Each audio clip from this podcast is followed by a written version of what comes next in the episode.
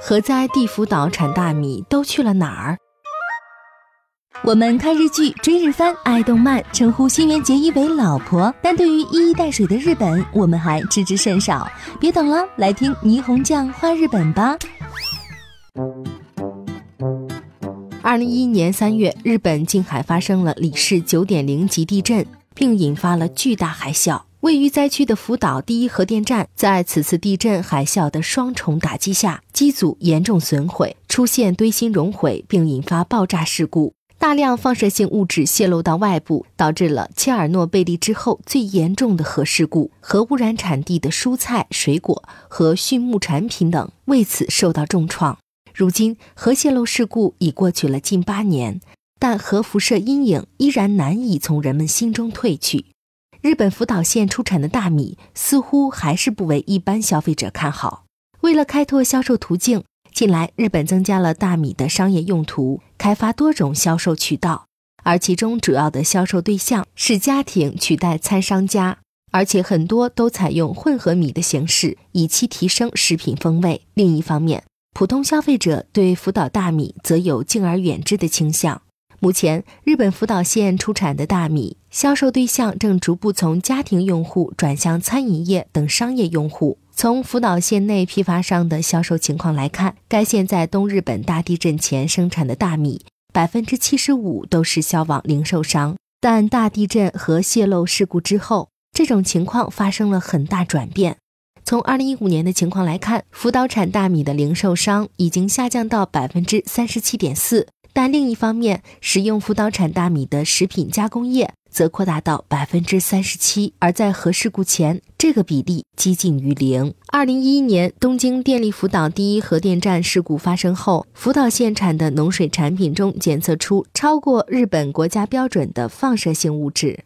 重创了该县的第一产业。放射性物质超标的商品无法上市销售。虽然近年来几乎没有发现放射性超标产品。但人们对福岛县产品怀有的不安心理依旧根深蒂固。日本农林水产省发布的二零一七年福岛县产农产品等的实际流通状态调查显示，福岛大米在震灾后迅速被零售商下架，后来一直没有机会再次上架，丧失了作为常规商品的地位。该调查还以日本各地的九百九十七名消费者为对象，实施了关于大米购买意向的问卷调查。对购买福岛大米持积极态度的人占百分之二十五。他们表示，即便福岛大米的价格高于或等于其他产地的大米，自己也会购买。最常购买的是福岛大米。与此相对，更多的人态度消极，其中百分之二十七点六的人表示，如果福岛大米比其他产地的大米便宜就买。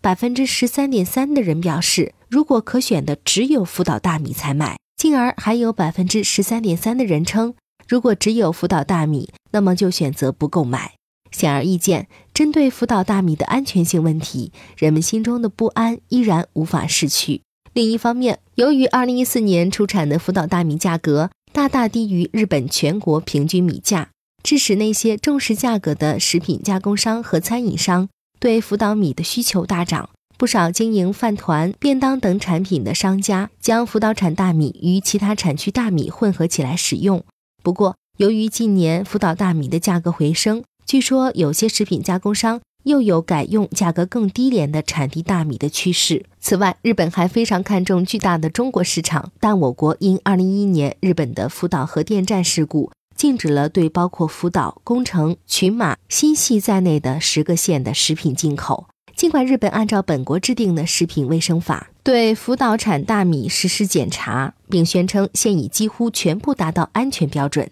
但包括中国的很多消费者在内，对核灾区食品的安全性依旧持有怀疑态度。为了让日本食品能够顺利进入中国市场，日本政府一直在寻求契机，而且最近有报道称，新系县产大米在中国得到了部分解禁。不过，若想大批量出口食品到中国，或许还需时日。